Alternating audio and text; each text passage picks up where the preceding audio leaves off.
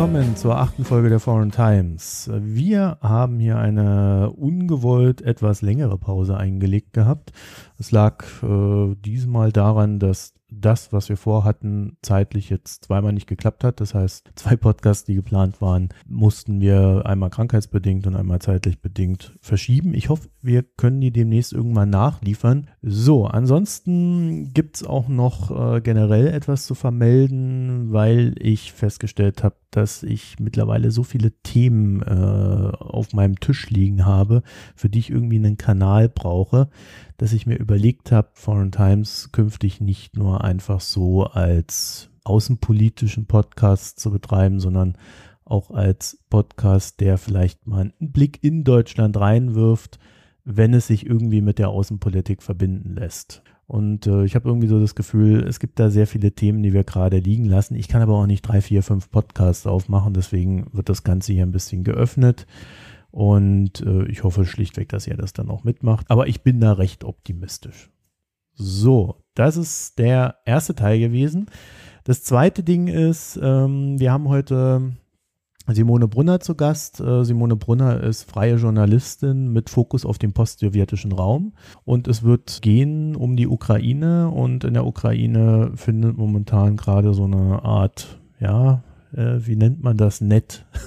es ist boulevardesk. Es ist wie, ein bisschen wie so eine Zirkusveranstaltung. Der ehemalige Gouverneur von Odessa, Michael Saakashvili, wurde seiner Staatsbürgerschaft genommen. Äh, das Ganze rührt wohl aus einem Machtkampf mit Petro Poroschenko, dem Präsidenten der Ukraine, her. Und ja, ich habe mir gedacht, das ist vielleicht mal ein ganz guter Anlass, wieder in die Ukraine reinzugucken, wieder so ein bisschen zu überlegen, wie geht's denn da weiter? 2019 sind Präsidentschaftswahlen und Simone Brunner gibt uns da so ein bisschen Auskunft und Einblick. Und jetzt denkt ihr euch vielleicht, äh, schon wieder die Ukraine, was soll ich denn damit? Das nervt mich doch nur noch ich denke, das Schöne an der Ukraine ist, dass wir äh, in einen Staat reingucken können, der eigentlich eine Revolution hinter sich hat und jetzt kurz davor steht, zu wandeln, sich zu verändern. Schafft er das, schafft er das nicht?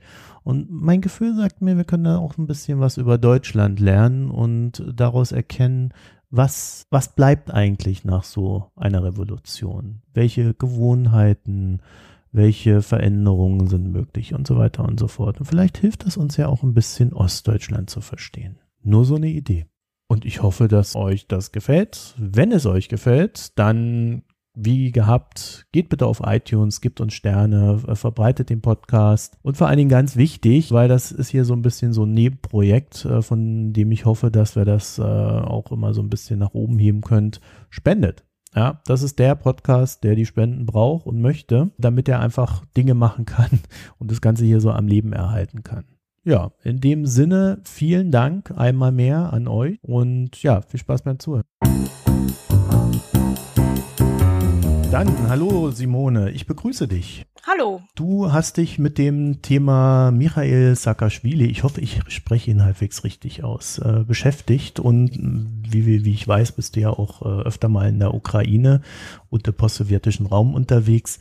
Und lass mich dir zum Anfang vielleicht mal so diese ganz platte Frage stellen. Wer zur Hölle ist Michail Saakashvili. Ja, die Aussprache war ganz korrekt, also alles super.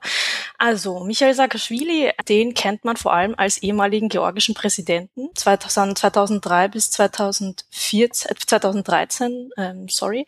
Seine große Stunde hat geschlagen bei der Rosenrevolution, der sogenannten. Das war eine ähm, Revolution, als die alten sowjetischen, also postsowjetischen Kräfte in, in Georgien gestürzt wurden. Also da hat er eine tragende Rolle gespielt und wurde dann zum Präsidenten von Georgien gewählt. Hat dann zwei Amtszeiten durchgeführt und wurde dann aber 2012, 2013 abgewählt und ist dann ins Ausland gegangen, also nach New York, um dann aber wieder eine zweite politische Karriere anzustreben in der Ukraine.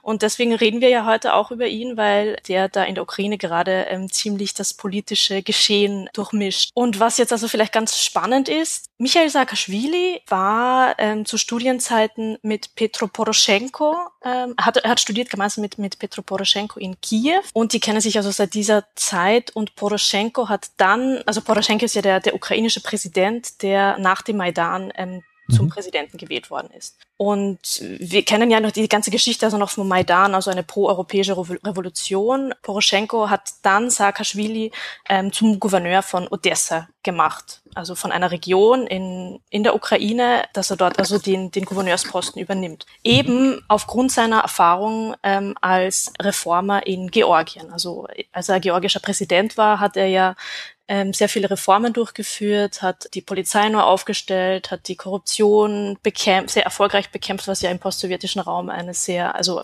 fast ein, ein Unikum ist sozusagen. Und aufgrund seiner, seines Erfolges als, als georgischer Reformer hat er ihn in die Ukraine geholt. Das war 2015. Danach haben sich also in der Ukraine natürlich auch ähm, spannende Dinge entwickelt. Es ist zu einem Zerwürf, also es ist eigentlich so viel passiert, dass ich gar nicht weiß, wo ich anfangen soll. Aber die Sache ist die, dass es mittlerweile zu einem Zerwürfnis gekommen ist zwischen Saakashvili und ähm, Poroschenko, dem ukrainischen Präsidenten. Saakashvili ist auch eingebürgert worden in die Ukraine ähm, damals 2015, damit er diesen Gouverneursposten in Odessa auch annehmen kann.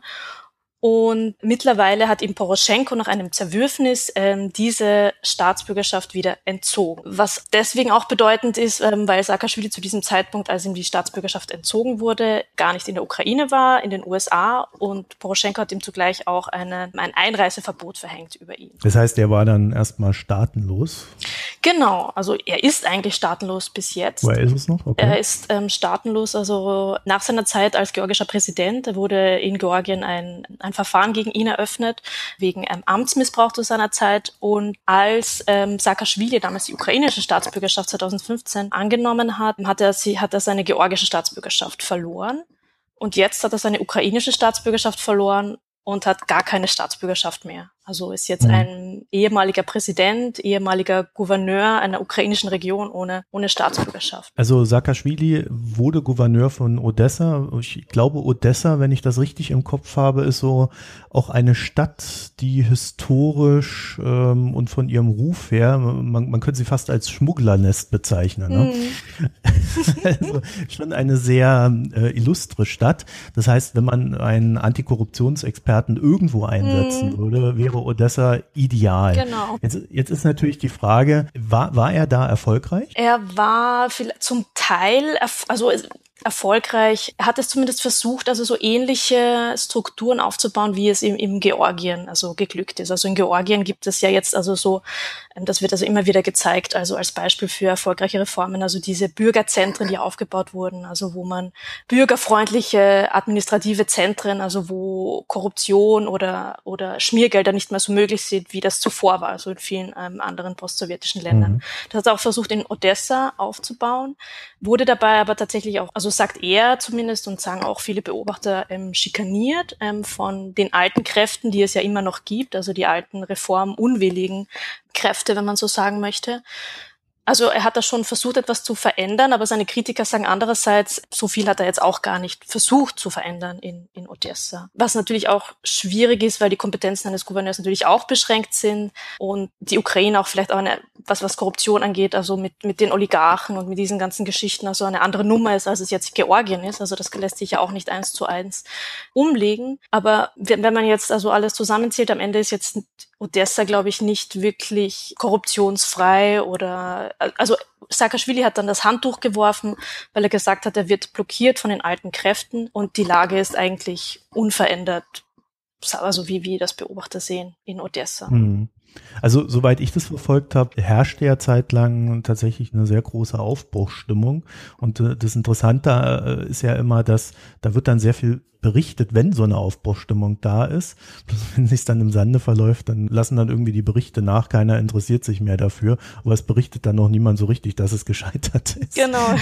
dann steht man dann immer so ein bisschen so im luftleeren Raum, wenn man da nicht vor Ort ist und, und denkt sich so, ja, hm, mach doch mal einer wieder mal was. Ja, aber ich glaube, dass jetzt wieder, jetzt wird es wieder mehr Aufmerksamkeit geben, glaube ich, auch durch diese illegale Einreise, die jetzt auch Saakashvili gemacht hat. Also, also die Geschichte mit Saakashvili geht ja insofern weiter, dass er wurde ja eben dieses, dieses Einreiseverbot wurde verhängt über ihn und er hat seine Staatsbürgerschaft verloren. Die wurde ihm entzogen und er ist ja jetzt vor zehn Tagen illegal in die Ukraine wieder eingereist. Also mit einer, das war ein riesiges Medienspektakel. Also polnische Journalisten, ukrainische Journalisten haben ihn eben von der polnischen Grenze begleitet in die Ukraine. Mhm. Er wurde dort ab, also er wurde dort abgewiesen Grenzen, also er wurde, er eigentlich mit einem Zug einreisen, in einem Zug einreisen, der Zug wurde dann gestoppt, dann ist er über mit, äh, mit einem Bus eingereist und letztendlich ist er zu Fuß über die Grenze von seinen Anhängern mehr oder weniger gebracht worden, also die haben dort eine Polizeisperre durchbrochen. Also ein riesiges Medienspektakel und das ihm jetzt eigentlich viel Aufmerksamkeit geschenkt hat. Und jetzt tourt er durch die Ukraine und ich denke, dass jetzt auch über diese ähm, Reformen vielleicht zumindest auch wieder ein bisschen mehr berichtet wird oder über das Scheitern der Reformen, weil ähm, Saakashvili ist ja ein sehr prominentes Beispiel eines Reformers, der das Handtuch geworfen hat, aber es gab ja auch viele andere, die Poroschenko nach dem Maidan in die Ukraine geholt hat, um Reformen durchzubringen, wie zum Beispiel der Litauer Aivaras Abromavicius, der das Handtuch geworfen hat, die Finanzministerin Natalia Jaresko. Also es gab ja viele relativ prominente Reformer, die mittlerweile nicht mehr politisch tätig sind in der Ukraine. Ja, die Finanzministerin haben sie aus den USA geholt gehabt. Genau, damals, die ne? ist also eigentlich Ukrainerin, aber eben in den USA aufgewachsen und mhm. die wurde dann auch als eine der großen Reformerinnen präsentiert und ist, hat auch dann relativ bald kapituliert also vor der, vor der Korruption in der Ukraine, die nach wie vor vorhanden ist, ja. Und Saakashvili ist natürlich das, das, das prominenteste Beispiel, ja. Es hat sich so ein bisschen durchgezogen gehabt, dass die Reformer alle gesagt haben, ja, es ist quasi das System, wegen dem wir hinwerfen, weil wir können unsere Reformen nicht durchziehen. Genau, ja. Was jetzt nicht unbedingt dafür spricht, dass die Ukraine trotz des ganzen Drucks, den es ja auch aus dem Westen gibt, mhm. äh, sondern nicht reformwillig ist. Ist das so ein, so ein Machtkampf zwischen Regierung und Oligarchen und, und die Oligarchen setzen sich durch? Durch oder kommt das mehr so aus der Regierung heraus? Ja, also das, das, das ist äh, eigentlich ein gemischtes Bild, aber die, die Entwicklungen in den, vor allem seit dem letzten Jahr sind eher so, dass das eher aus der Regierung oder auch von, vom Präsidenten selbst kommt, also dass das blockiert wird.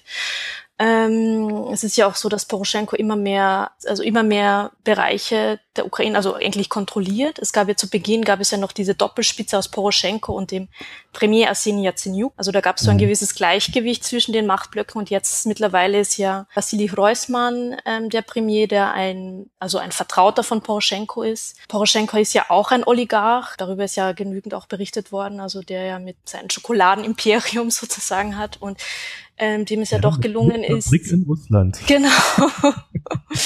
dem es ja doch ähm, auch ähm, gelungen ist, also sein, sein Vermögen zu steigern. Also es gibt, und der jetzt auch, es gibt auch natürlich immer so situative Koalitionen. Es gab ja vor, als als Poroschenko seinen Premier, seinen Wunschpremier eben Reusmann letztes Jahr installiert hat, gab es ja dann auch so, haben sich neue Koalitionen quasi ähm, gebildet, unter anderem auch mit, mit Parlamentariern, die von Rinat Achmetov, ähm, das ist der reichste ukrainische Oligarch, der ja aus dem, Don, aus dem Donbass, aus Donetsk kommt, gebildet haben. Und das sind natürlich dann auch keine Kräfte, die jetzt also besonders reformwillig wären sozusagen, ja. Also die, dieser mhm. pro-europäische Spirit oder dieses pro, dieses pro-europäische Momentum, das direkt nach dem Maidan gegeben hat, das ist ein bisschen zerfallen leider, muss man sagen, was sich auch in der Politik widerspiegelt, weil sich jetzt eben diese proeuropäische Koalition ist ja auch weitestgehend zerfallen, die sich damals gebildet hat aus verschiedenen proeuropäischen Parteien. Äh, lass mich ein, ein, eine äh, Zwischenfrage stellen. Die, wir haben jetzt hier in, in der Foreign Times mit dem Alexander Clarkson auch schon das, glaub, mindestens einmal über die Ukraine geredet. Mhm.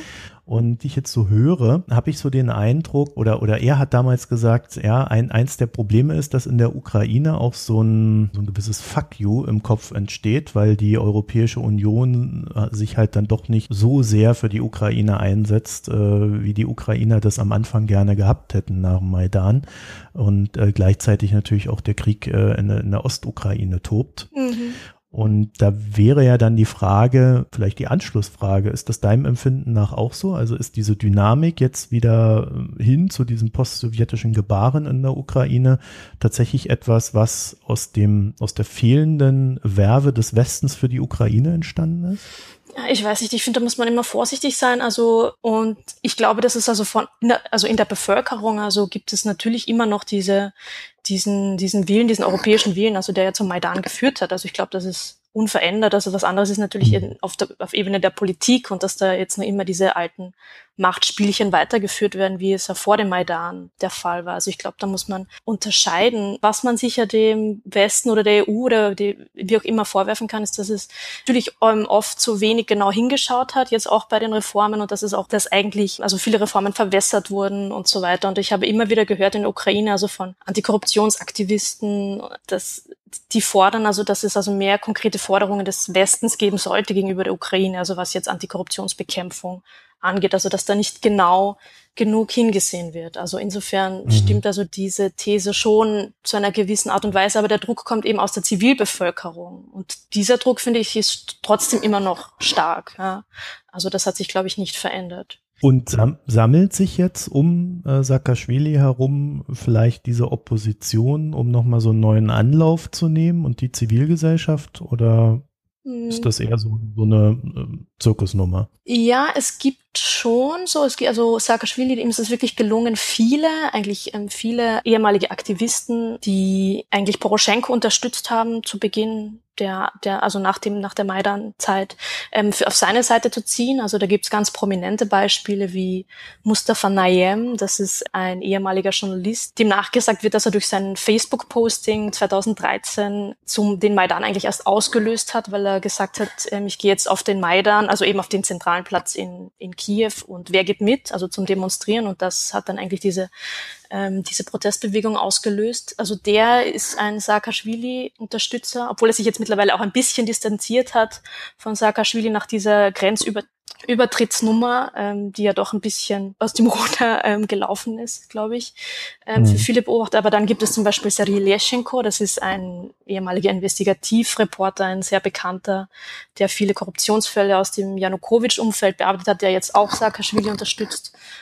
Und natürlich auch Julia Timoschenko, also die, die ja auch in Deutschland ähm, alle kennen, also die ehemalige Ministerpräsidentin, die auch Saakashvili jetzt tatkräftig unterstützt. Aber es ist ein bisschen so, dass sich alle jetzt auch in diese Aufmerksamkeit sonnen, die, die Saakashvili jetzt zuteil wird. Also das ist auch so mein Eindruck. Also eben durch diese, ähm, weil er sich selbst als Opfer ähm, darstellt, also dieser, diese, also von Poroschenko, was ja auch stimmt, weil ähm, mhm. wie Poroschenko mit Saakashvili umgegangen ist, das ist eigentlich schon eine, also skandalös, also ihm da jetzt einfach so die Staatsbürgerschaft zu entziehen, seinen politischen Widersacher, der ihn jetzt in letzter Zeit immer wieder stärker kritisiert hat. Viele, die jetzt also Poroschenko kritisch sind und die sich vielleicht schon im Hinblick auf den Wahlkampf 2019 vielleicht, also da, ist, da wird auf jeden Fall wieder Präsidentschaftswahlen und Parlamentswahlen stattfinden. Also da bilden sich jetzt schon so so kleine, so eine Gruppe ähm, von Oppositionellen. Und es wurde jetzt auch zu einem zu einem großen Protest für den 17. Oktober aufgerufen in Kiew, also um politische Forderungen an, an Poroschenko zu stellen. Aber wie erfolgreich das wird, das lässt sich jetzt, glaube ich, ist, ist schwer zu sagen. Also in den letzten Umfragen war er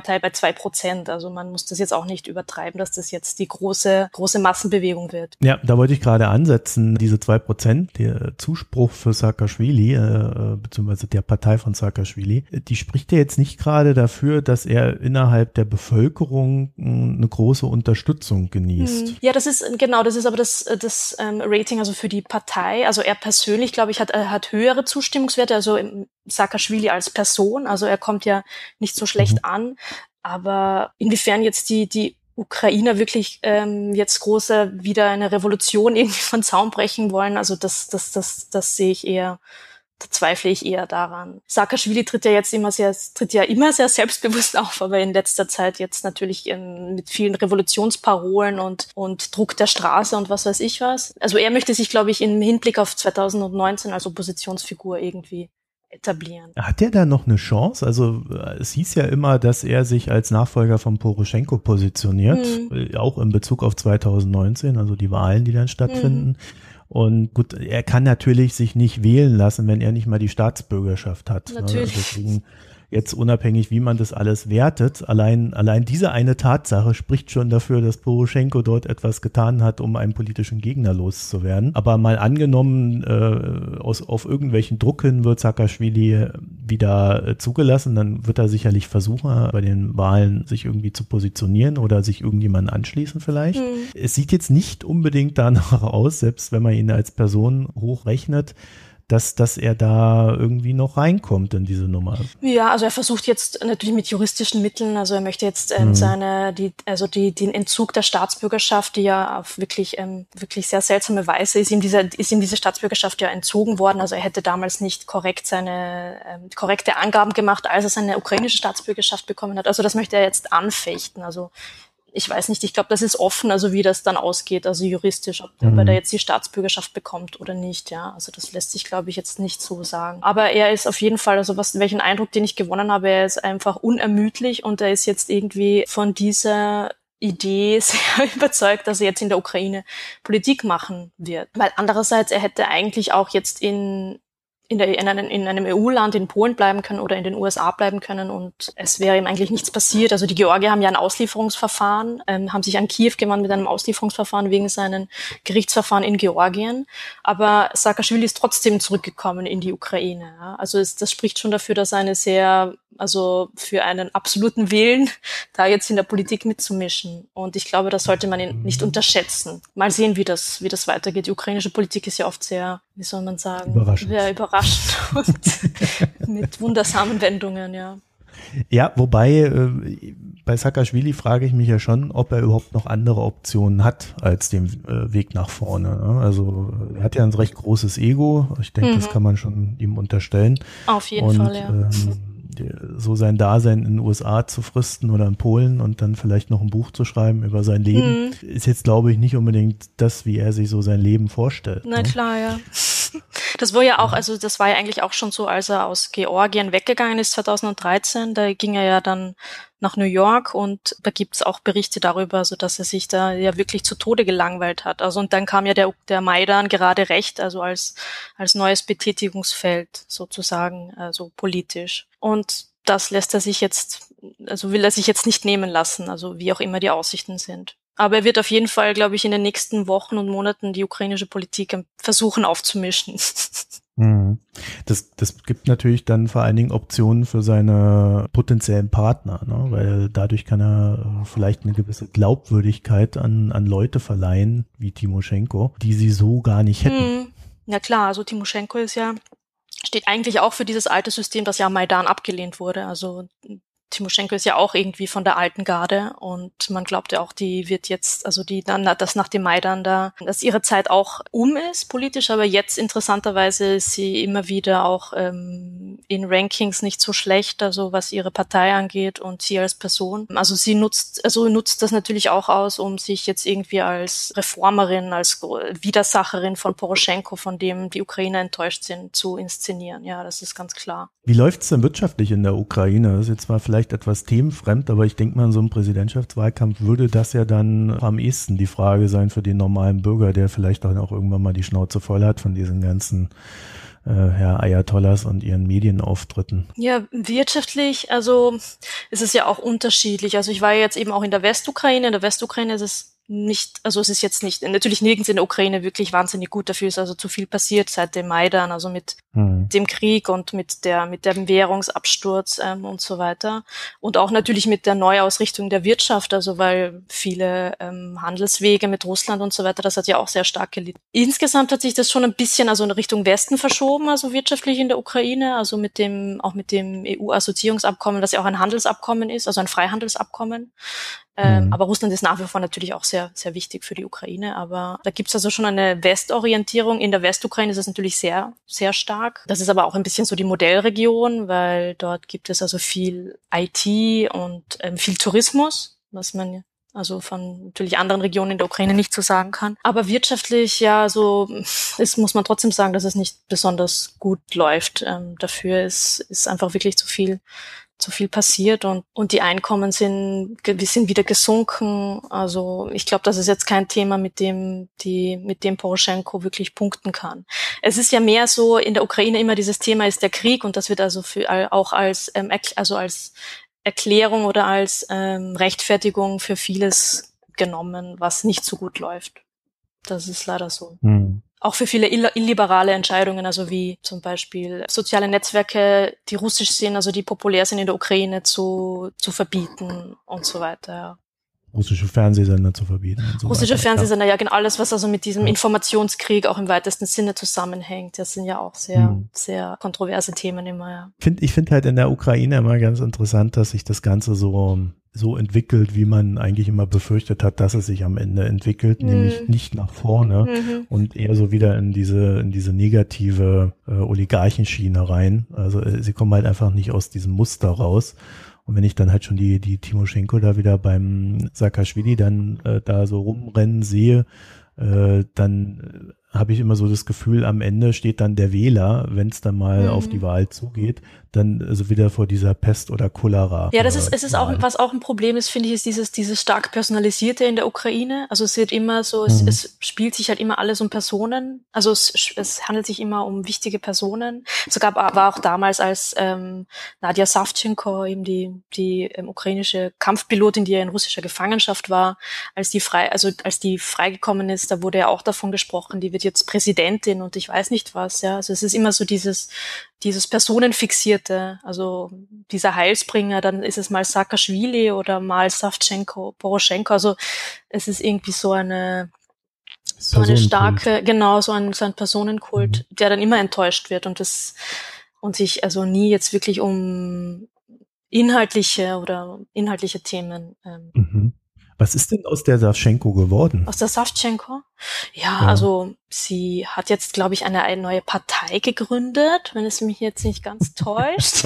so wie jeder, der dann irgendwann eine eigene Partei gründet. Aber ja, also das ist jetzt, also die hat ihren den Sympathiebonus und, und ihren politischen Bonus, den sie auch irgendwie hatte, der ja auch von auch von Timoschenko natürlich stark, ganz, ganz, ganz stark ähm, gepusht wurde, weil die ist ja auf sein, ist ja auf ihrer Parteiliste gestanden, als sie mhm. ähm, in, in russischer Gefangenschaft war.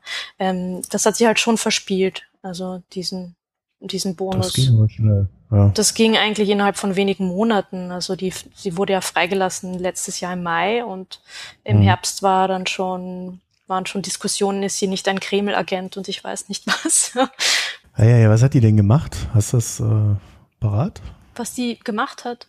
Ja, ja, also warum, wie, wie sie das geschafft hat innerhalb so kurzer Zeit. Von Na, sie ist dann zum Beispiel in die Ostukraine gefahren, sie ist dann, hat sich mit den Separatistenführern getroffen und hat ähm, einige, hat auch, äh, sich, hat sich dafür eingesetzt, dass man auch mit den Separatisten direkt verhandelt, was also in der, im ukrainischen Diskurs also ein No-Go ist, weil die Separatisten mhm. sind ja die Terroristen, mit denen man nicht verhandelt. Ja. Also sie hat, sie hat auch ein bisschen ungeschickte, sie ungeschickt agiert ist, hat sie manchmal und sie hat sich auch kein Blatt vor den Mund genommen und ähm, ja gut, Kampfpilote, ne? Ja, keine Politikerin. Also das ist, es ist genau. natürlich immer, es ist immer diese, diese, ähm, dieser Wunsch nach jemand Authentischen, der kein Politiker ist, aber dann sind es halt doch keine Politiker mehr, die richtigen, ja. Es ist halt ja. schwierig, ja. Okay, gut, Simone, dann bedanke ich mich recht herzlich, dass du dir die Zeit genommen hast, uns da up to date zu bringen, wie es in der Ukraine aussieht. es ist ja, ja sehr äh, gerne. Es klingt ja so ein bisschen wie eine Soap Opera, aber ich denke mal, vor 2019 wird es dann äh, vielleicht doch nochmal etwas, äh, äh, ja, wie soll ich das formulieren, äh, etwas politischer und weniger personenbezogen. Ja, es wäre, das wäre zu wünschen, ja. Es wird nicht langweilig. okay, dann vielen Dank und äh, ich denke, wir lesen wieder von dir und vielleicht hören wir uns ja auch mal wieder. Und äh, an die Hörer vielen Dank fürs Zuhören und einen schönen Tag oder schöne Nacht wünsche ich euch. Wiederhören. Tschüss.